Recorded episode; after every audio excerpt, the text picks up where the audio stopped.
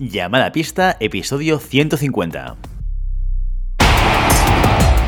Hola, muy buenas y bienvenidas y bienvenidos a Llamada Pista, el programa, el podcast en el que hablamos de ese desconocido deporte que es la esgrima. Este podcast está pensado por y para ese extraño a la parque especial colectivo de seres humanos que decidimos no dedicarnos ni al fútbol, ni al baloncesto, ni al tenis, ni a ningún otro deporte conocido, y que por el contrario preferimos, en pleno siglo XXI, blandir la espada y enchufarnos a la pista. Hoy estamos aquí un viernes más, una semana más. Maribel Matei, muy buenos días. Buenos días, Willy. ¿Cómo estás? ¿Qué tal? Muy ¿Qué bien. te cuentas? ¿Qué tal tu semana? Oye, ¿qué tal tu aventura de la semana? Porque la semana pasada nos dijiste, lunes que viene aventura. ¿Ha habido alguna aventura que quieras contarnos? Ha sido una semana, vamos, genial, súper completa, ya lo veréis, lo colgaré en, en redes sociales lo que esto esta semana en cuanto lo tenga ya presentado bien, bien, bien, que tiene que ver con la esgrima, por cierto, así que ahí dejo el hype para, para nuestros oyentes. Y además fuera de llamada pista. Ojo. Cuida- ojo, ojo al dato. Nosotros ya veníamos diciéndolo desde hacía programas. Maribel entró de becaria y va a salir por la puerta grande, como un trampolín, hacia arriba, hacia las constelaciones y el cielo. Pero, y en el cielo se va a encontrar con alguien que también está aquí, Santiago Godoy. Muy buenos días. Uy, el cielo es mi, es mi jardín. Qué bajito estás hoy, hijo. Hola, hola. Súbete un poco. Es que ¿Qué, tengo- qué- qué te, has, qué te has levantado de la siesta? No. De la siesta mañanera, porque estamos por la mañana. Tengo al niño durmiendo por la mañana. Y cuando se despierte, tengo que darle de comer por la mañana.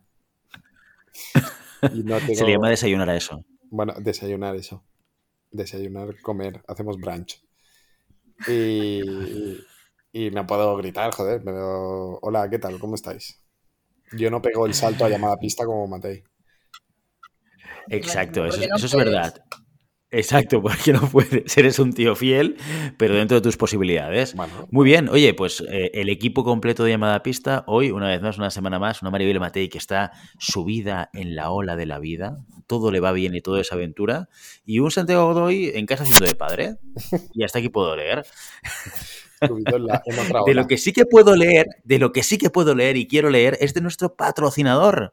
Ya lo sabéis, temporada 3, temporada 4 nos ha acompañado y nos acompaña y nos acompañará siempre los NEPs, los tornillos que no te abandonan, los tornillos que teniéndolos cada semana es una aventura, como para Mariel Matei, y que no teniéndolos cada día es como el de Santi, un poquito bajo. Eh, ¿Dónde lo podéis encontrar esto? Lo podéis encontrar en la página web fencingfan.com y en vuestro distribuidor favorito. Y ya lo sabéis, los tornillos que te cambian la vida. ¿Qué quieres ser? ¿Maribel Matei? ¿Quieres ser Santiago Godoy? ¿O quizás acaso quieres ser Willy Cornet? No te lo recomiendo, pero podría ser. Cualquier camino pasa necesariamente por comprarte unos NEPs. Y dicho esto, oye, vamos a avanzar, vamos a, hablar de los mecenas porque hoy tenemos noticia, notición. Nuevo, nueva mecenas en llamada pista. Rebeca Gómez, un gran aplauso para ella. Ha decidido acompañarnos y apoyar este programa a través del mecenazgo. Oye, Rebeca, ponías- muchísimas gracias. Antes ponías cuñitas de, de aplausos y tal. ¿Qué ha pasado? ¿Se te ha roto la, la consola y ya no pones nada? Es que es- es- esto lo voy a hacer en postproducción. Ah, vale. ¿Sabes? Cuando, cuando re- recorte tus, eh, tus comentarios fuera de lugar vale. y pase el tío, filtro. La de ¿eh? la radio, el, el directo, el directo es la magia, ¿no? Esto.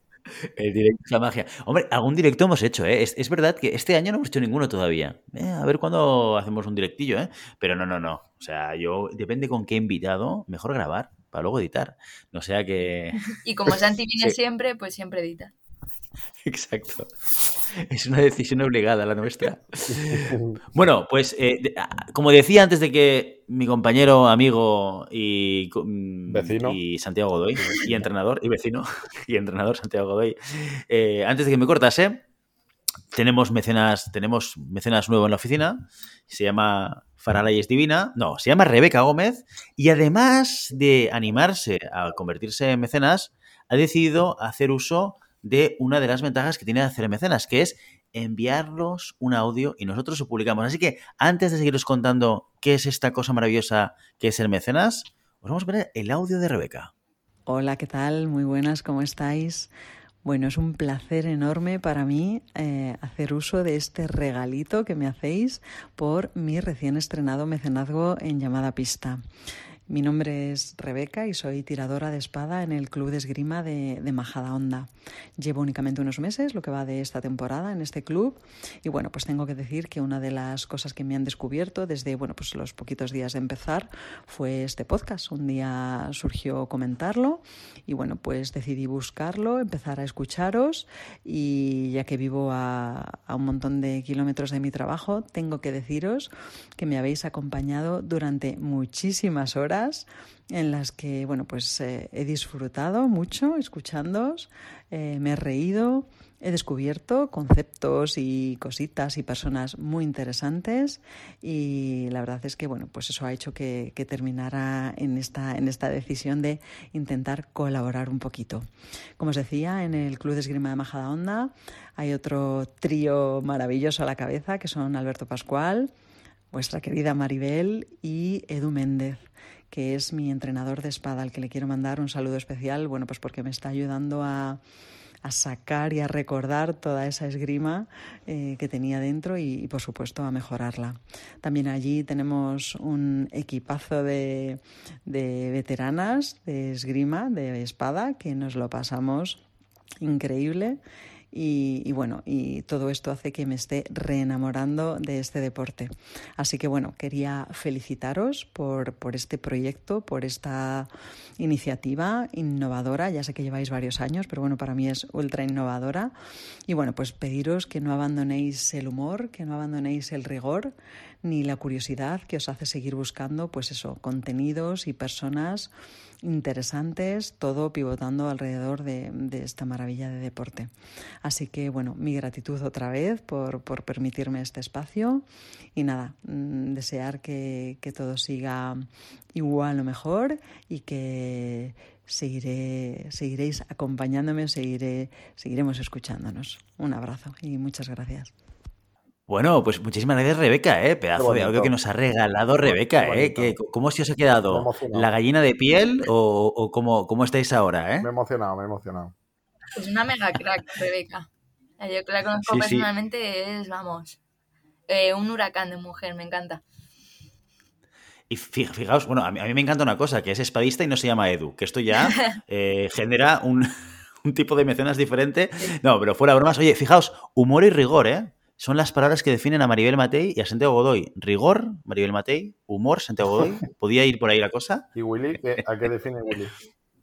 Yo soy el jefe. O sea, a mí no hace falta que nadie me defina por aquí. El que corta la bacalao soy yo, Santi, ya lo sabes esto. No necesitas ser gracioso ni riguroso. Exacto, o, o, hago lo que me da la gana y ya está. no tiene más. No tiene más. Hilos. Exacto, sí, no sé quién es la persona detrás de los hilos, alguien habrá, alguien habrá. Oye, pues eh, Rebeca, lo dicho, muchísimas gracias por tu audio, muchísimas gracias por tu mecenazgo, nos hace muchísima ilusión, ya sabéis, recibir eh, todos estos tipos de comentarios y, y, de, y, de, ánimos para seguir y continuar con este proyecto que para muchos es descubrimiento hace poco y la gente que lo descubre nos lo dice y nos eh, envía mensajes. Y para otros pues llevamos acompañándoles desde hace muchísimo tiempo si seguimos hablando de esgrima y generando contenido y trayendo gente súper interesante. Así que gracias mil, Rebeca, por, por este audio y por tu mecenazgo. Eh, pero recuerda, Rebeca, que todavía te queda algún regalito más que puedes utilizar como nuevo mecenas, ¿verdad, Maribel Matei? Sí, de hecho, cuando me mandó el audio me dijo, ay, se me ha olvidado decir que tengo una, una cerveza pendiente contigo. Yo, bueno, da igual, como te conozco, seguirá pendiente hasta que nos veamos, ¿sabes? Así que nada, ahí está. He cumplido prácticamente 3 de 3 del mecenazgo ya.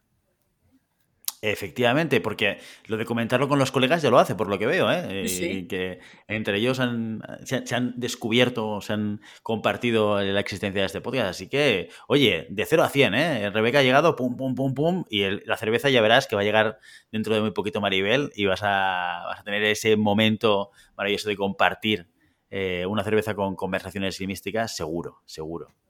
Seguro. Yo y con ella ya me he tomado cervezas, pero no he invitado yo. Es la diferencia. Ahí está. Pero bueno. Bueno, bueno. Hay que empezar algún día. Hay que empezar algún día. Pero antes, vamos con las noticias de la semana. Gonzalo Mahamud, el mejor de los españoles en Lausanne. El tirador burgalés terminó vigésimo número en la prueba europea sub-23 celebrada en Suiza el pasado fin de semana. Con este tablón de 32 volvió, a ser el mejor clasificado de la expedición española, formada por 10 tiradores, y se mantiene tercero del ranking de Eurofencing a falta de más actualizaciones. Tras esta competición llega uno de los platos fuertes de la temporada internacional. El Mundial Cadete Junior se disputará desde este sábado 2 hasta el 10 de abril en Dubái, a donde 39 tiradores y tiradoras españoles viajarán de forma escalonada. En la primera jornada saltará las pistas del sable junior individual, tanto femenino como masculino. Los resultados diarios se podrán seguir por el grupo de Telegram de llamada pista durante todo el torneo. A nivel nacional, la espada femenina y el sable dan un paso más hacia el Campeonato de España. Valencia cogió el pasado fin de semana el último torneo nacional de espada femenina. En la competición individual, Sara Fernández Calleja se llevó el oro confirmando su liderazgo en el ranking nacional. La plata fue para la junior Nicole Xandru, que superó en semifinales a la tiradora de tres cantos Paula López. El otro bronce se fue también a Madrid, concretamente al Club de Esgrima de Madrid, representado por Sofía Cisneros. Por equipos, la final de la Liga Iberdrola enfrentará al Club de Esgrima Lázaro Cárdenas, Cárdenas 1 con el CEM.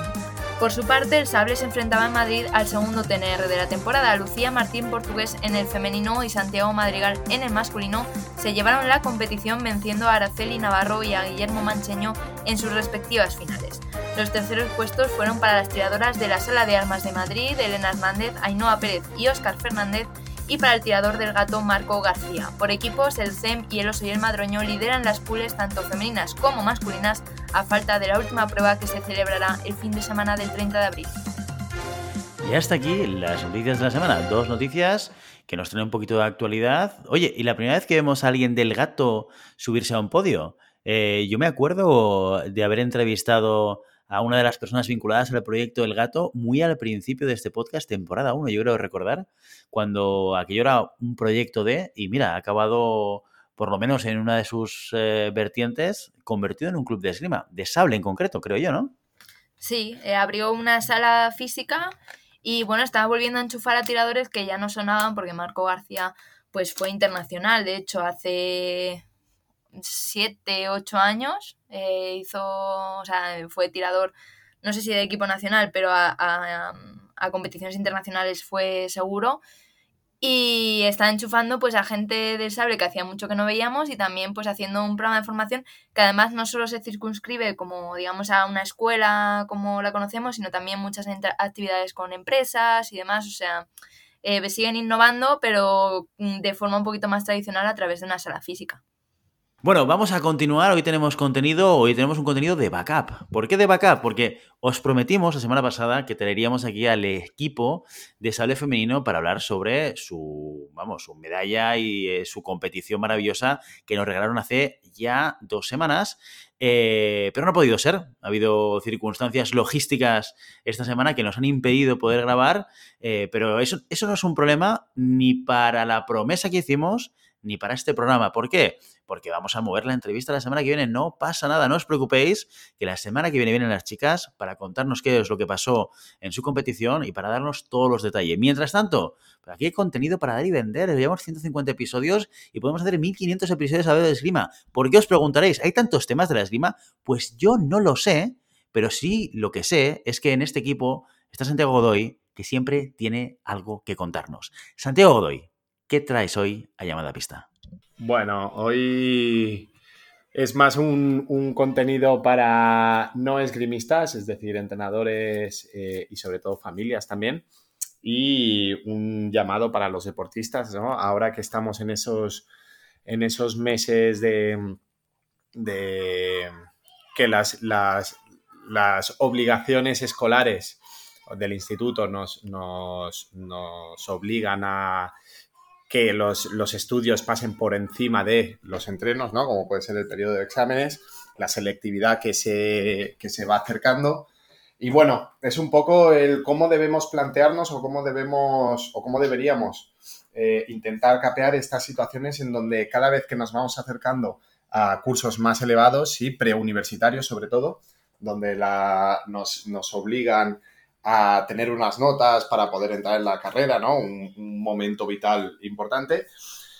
¿Cómo deberíamos proceder para eh, que no se interrumpiera este, este, esta temporada eh, para los, sobre todo los deportistas de, competición y no tanto para los deportistas de competición, también tenemos que entender que el deporte como tal, eh, la actividad física, mejora mucho nuestro rendimiento educativo en tema de concentración, en tema de, relajación, ¿no? Lo, encargamos de otra manera.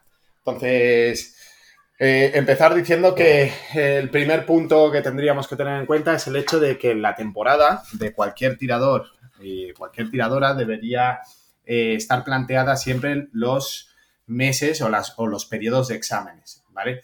En estos periodos de exámenes tenemos que entender que el volumen de entreno va a bajar, obviamente, porque mm, eh, lo que va a permitir que nosotros podamos eh, sacar buenas notas no es otra cosa que el estudio, ¿no? pero no tenemos que obviar que el entreno no se debe parar, ¿vale? sobre todo en periodos donde los volúmenes de exámenes son muy, muy eh, elevados, que nos podemos encontrar ahí con un par de semanas, tres, en las que eh, tenemos que darle mucha caña, pues no olvidarnos que ese, ese periodo de tiempo deberíamos plantearlo dentro de nuestra planificación, dentro de nuestro, de nuestro trabajo previo a, bueno, al control de los, de los entrenos, pero sin llegar a que desapareciera, ¿no? Porque después es cuando vienen los bajones, cuando pueden venir las lesiones, ¿no? En estos parones mm, súbitos. Entonces, siempre tenemos como entrenadores, deberíamos tener esa, ese punto, ya no solo las competiciones objetivos que debemos realizar, sino también las eh, el periodo eh, lectivo.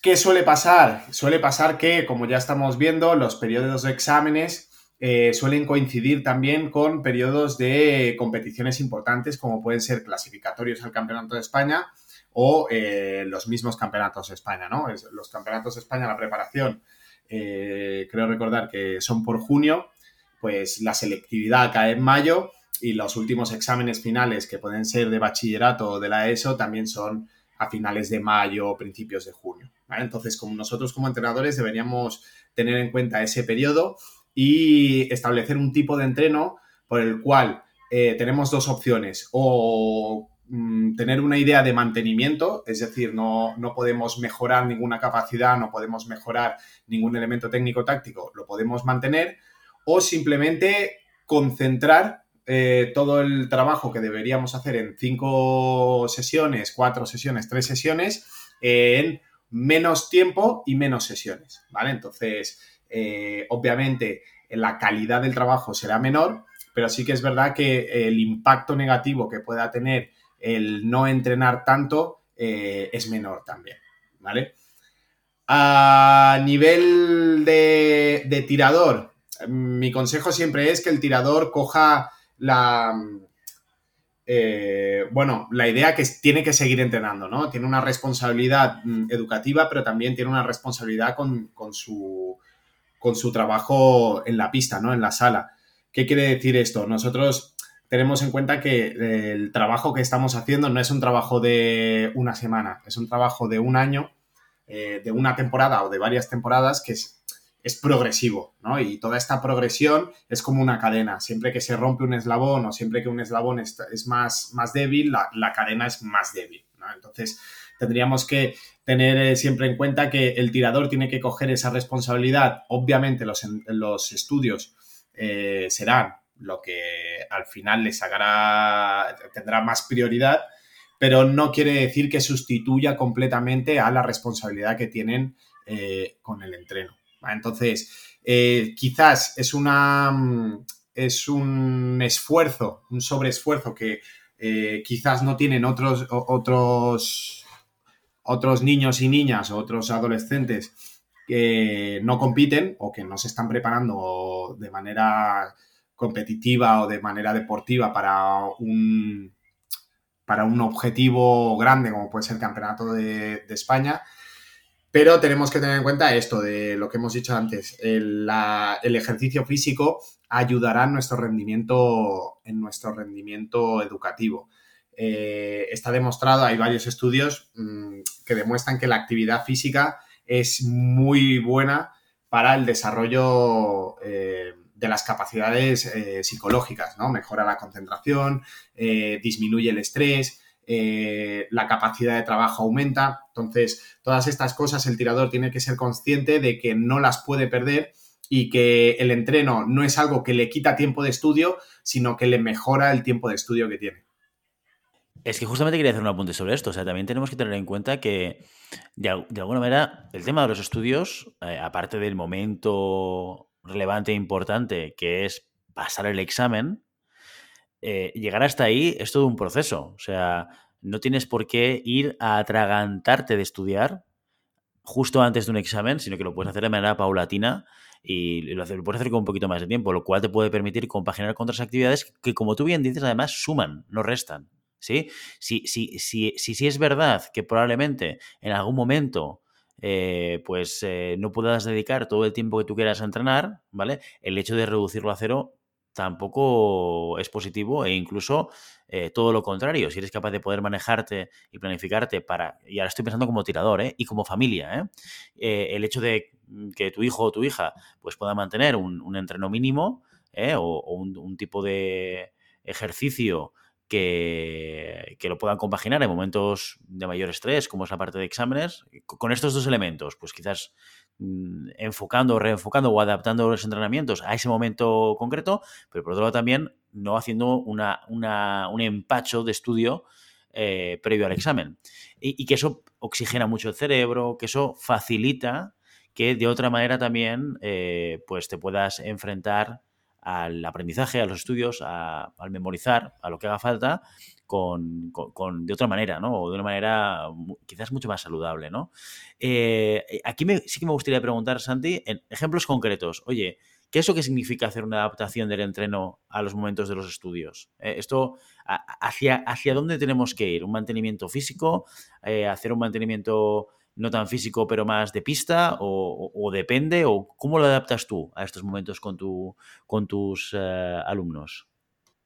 Mira, yo lo primero, aplicación práctica directa, es sentarme con los alumnos, porque lo primero que te van a decir los alumnos y las alumnas eh, cuando, cuando le preguntas por qué estás faltando o, o cuando ya puedes anticipar un poco esto, es de no tengo tiempo para nada. Entonces, lo primero que tienes que, atajar es la planificación, ¿vale? La planificación para, esos, para esas semanas o para esos días en donde irán más agobiados. Tenemos que tener en cuenta que, al igual que nosotros planificamos unos entrenos, planificamos eh, unos horarios, hay que tener en cuenta que el día tiene 24 horas, ¿vale? Y 24 horas, eh, para los que somos padres, ya, ¿eh, Willy, eh, son muchas horas eh, donde se puede rascar eh, muchos elementos, ¿vale? Entonces, sí que es verdad que puede haber un problema en, la, en compaginar horarios. ¿Qué quiere decir? muchas veces puede ser, es que justo salgo del instituto, tengo repaso y claro, empieza el entreno a las 6 y yo a las 6 no puedo llegar. Pues lo primero que tendríamos que hacer nosotros es una adaptación del horario del, del, interesado o la interesada para que pudiera eh, desarrollar todas las actividades de manera completa. Es decir, si su entreno es a las 6, oye, a las 6 tengo el repaso, tengo un examen súper duro, pues no vengas a las 6. Mira, sales del instituto, sales del cole, sales del repaso eh, de 6 a 7 y media, una hora y media de, estudio que bien utilizada y bien hecha eh, puede dar para mucho y a partir de las siete y media, de 8 a 9, entrenas conmigo, ¿vale? Entonces, tienes un horario adaptado a tu situación, a tus circunstancias y que no es, no es cerrado. Es decir, no es algo que digas, oye, pues si no, si no puedes venir a esta hora, no vengas. Porque sí que es verdad que en muchas, en muchas ocasiones el problema viene por, por esta incompatibilidad de horarios siempre y cuando nosotros podamos ofrecer unos horarios alternativos o podamos ofrecer, eh, y esto ya, bueno, es más complicado porque depende del tirador, pero podamos ofrecer un entrenamiento autónomo que lo pueda hacer en cualquier momento o en cualquier lugar, ¿vale? Y darle esta, esta ventaja o esta libertad de poder hacerlo eh, sin, que esté limitado por los horarios del club o, o las clases que, que pueda dar el club, sí que es verdad que tenemos que atajarlo por ahí. En el siguiente punto, teniendo en cuenta las sesiones que puede hacer o el horario que le puede destinar a los entrenos, por poco que sea, ya está bien. Entendemos que si nosotros estamos haciendo tres sesiones diarias de, de media, eh, perdón, tres sesiones semanales a dos horas cada sesión, pues podemos reducirla a una hora o a 45 minutos o podemos reducirla en número de sesiones. Pues si estás entrenando tres días, pues 21 o 22 y vienes menos tiempo, ¿no? Pero que no pierdan esa conexión con el trabajo rutinario, no vamos a decir diario porque pocas veces entrenan todos los días, eh, pero sí que con ese trabajo rutinario que les pueda permitir, por poco que sea, eh, trabajar mm, lo, algo, ¿vale? Y en tercer punto, eh, yo ahora estoy descubriendo los entrenamientos funcionales, ¿vale? Los entrenamientos funcionales son un tipo de trabajo que se puede hacer tanto eh, general como específico. General, mm, la preparación física que todos conocemos, ¿no? Específico, trabajo de plastrón, trabajo eh, de desplazamientos, trabajo, bueno, todo lo que sea más esgrimístico, más tema esgrima, o clases, ¿vale? Y este entrenamiento funcional está caracterizado por ser eh, sesiones muy cortas con una intensidad media alta, ¿vale? Entonces, en, media hora, tres cuartos de hora, puedes hacer un buen entrenamiento funcional, puedes hacer una, buena un buen desarrollo de, la, desarrollo o, mantenimiento de las capacidades físicas o de las capacidades eh, específicas de la esgrima y no te requiere demasiado tiempo. Entonces, no, no es verdad y tenemos que romper un poco la, idea de entrenar mucho es entrenar mejor. No, hay veces que entrenando media hora bien entrenada es mucho mejor que entrenar dos horas y estar media hora, pues, de cháchara con uno, de que me cambio en 20 minutos, que no sé qué, no sé cuánto. ¿Vale? Tenemos que entender que nos tenemos que adaptar a la situación de ese momento que mm, lo máximo es que no hay tiempo, ¿vale? Adaptar el recurso del tiempo a lo, máximo posible. Entonces, en el momento que entra en la sala, tiene que saber que, tiene que trabajar, ¿vale? Tenemos 45 minutos o tenemos media hora, pues desde el momento que empiezas a entrar en la sala, eh, ¡pum!, a, tope. ¿Por qué? Porque eso lo que te va a hacer es que tu tiempo de entreno sea más efectivo y por ende eh, el recurso del tiempo que tú le destines al, entrenamiento sea menor, por lo cual ganas en tiempo de eh, estudio, ¿vale? Tiempo de estudio y tiempo de recuperación. Entonces, sobre todo, tener estos, tres puntos, ¿no? El, conseguir planificar bien, planificar bien el tiempo que nos toque, sí, el tiempo de exámenes, el, gestionar bien los, los trabajos que podemos hacer y, sobre todo, la idea de que cuando estoy en la sala en un momento de periodo de exámenes que no tengo tiempo para nada, pues no tengo tiempo que perder. ¿Vale? Ese sería para mí los, los, tres recursos que se deberían trabajar en estos periodos. Pensar que son periodos que se, que se van repitiendo a lo largo de la temporada, ¿no? Como mínimo, estamos hablando que en instituto hay tres trimestres, ¿no? Entonces hay tres momentos en la temporada que tendrás picos. Eh, podemos entender que la selectividad es un momento muy importante eh, y que requerirá de un esfuerzo mayor, ¿no? El bachillerato requerirá de un esfuerzo mayor porque también depende de mi nota de corte, ¿no? Es, cuenta para mi nota de corte en la carrera que yo quiero entrar. Y después en la, en la, universidad lo mismo. O sea, en la universidad lo mismo, quizás más fácil, porque el, gestionar el tiempo es quizás mm, más fácil, ¿no? Yo me puedo montar los horarios que yo quiera, Sí que es verdad que los exámenes son los días que me tocan, pero sí que podemos hacer un trabajo, eh, el mismo trabajo, ¿no? De entrenamientos funcionales, eh, intentar condensar el trabajo en el menor tiempo posible y que sea eficaz y que me permita poder en ese periodo de tiempo sacar el mayor rendimiento sin dejar de estudiar y sin dejar de entrenar. O sea que planificación, gestión de ejercicios y luego eficiencia en la sala. ¿Eh? Tener muy claro que cuando entramos por la puerta, el tiempo que tenemos hay que utilizarlo. Y, sobre todo, dime. Pero esto, Willy, perdona, ¿eh? esto tendría que ser de base ya. ¿eh? Probablemente, sí, probablemente. no quiere decir que después, pasan los exámenes y llego a la sala y me quedo media hora en el vestuario cambiando cartas de Pokémon o, que me ha pasado también, ¿eh? O, yo qué sé, jugando al Pokémon Go o jugando a la Among Us o... O sea, que el trabajo de, eh, eficacia, ¿sí? De, gestión de la eficacia del tiempo dentro de la sala debería estar eh, ya más que, más que aprendido y más que, que, bueno, que resabido. Ahora, en épocas de exámenes hay que subir eso un poquito más. Se vuelve crítico, se vuelve muchísimo más importante, ¿sí? Correcto, sí, sí, correcto. Muy bien, muy bien, eh, Santiago Godoy. pues un, tema eh, a tener en cuenta y a, planificar bien, porque es lo que tú dices, esto no es una cosa que pase puntualmente, sino que pasa de manera recurrente durante el año con, un equipo y siempre hablamos en este programa de la importancia que tiene para tiradores y tiradoras, deportistas en general, pero como somos esgrimistas, pues tiradores y tiradoras, el, hecho de poder conciliar bien eh, la vida personal, los estudios y la vida deportiva y Willy, una, hay una tercera parte que no se suele comentar, ¿vale? Eh, y es el hecho de eh, la implicación familiar, ¿vale? Eh, es verdad que los padres, la prioridad absoluta para, con sus hijos es su, su, dedicación a los estudios, ¿vale?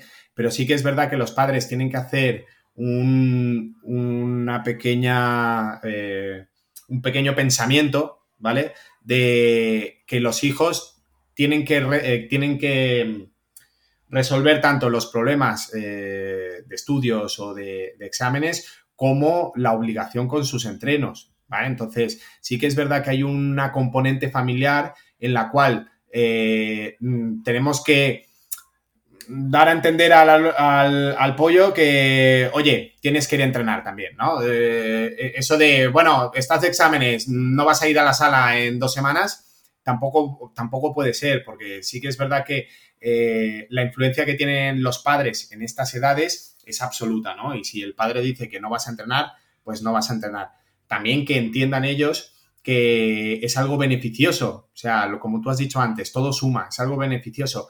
Y no por más que se encierren 10 horas en la habitación después del instituto a estudiar, serán 10 horas aprovechadas. Hay mucho tiempo, ya, se sabe, ¿no? Hay, hay, se han escrito ríos de tinta de, las condiciones mm, óptimas para el estudio, ¿no? De, eh, más de una hora de concentración en un tema determinado, a partir de la hora ya pierde eficacia, ¿no? Eh, tiene que haber parones, tiene que haber, eh, eh, bueno, un poquito de, relax entre medio para que las horas de estudio sean, sean eficaces y, y, sean productivas. Entonces, que los padres no entiendan como que la esgrima o la actividad deportiva es una masa más, ¿no? Es un lujo, sino que debe ser una necesidad dentro del desarrollo educativo de, su hijo o de su hija. Pues estos son los retos que traemos hoy, la conciliación de los retos educativos y estudiantiles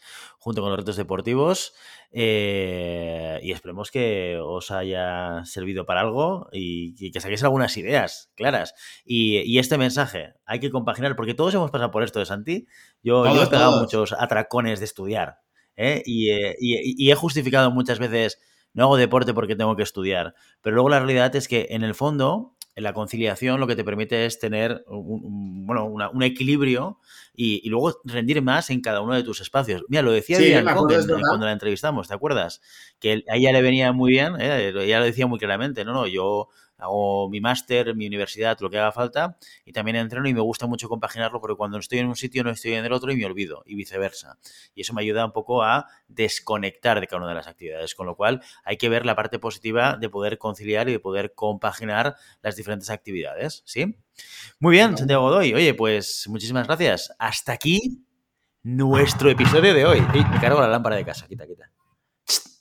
Y hasta aquí nuestro episodio de hoy. Como siempre, Queremos invitaros a que os pongáis en contacto con nosotros, nos deis vuestra opinión y nos digáis si queréis que hablemos de algún tema concreto o si tenéis alguna pregunta. Lo podéis hacer a través de la página web en llamadavista.com barra contacto o a través de las redes sociales. Estamos en Instagram, estamos en Facebook, Estamos en Telegram, donde ya ha anunciado Maribel que iremos contando cositas de las próximas competiciones, así que si queréis entrar, nos lo tenéis que pedir también por la página de contacto. Y si el contenido de este podcast te gusta, no te olvides de suscribirte, compartir este episodio en cualquier red social, darnos 5 estrellas en iTunes y comentar lo que quieras, tanto en iVoox como en Spotify. Muchas gracias por todo, por tu tiempo, por tu atención y por tu interés en este maravilloso deporte que es la esgrima. Nos escuchamos la semana que viene. Hasta entonces. Adiós, adiós.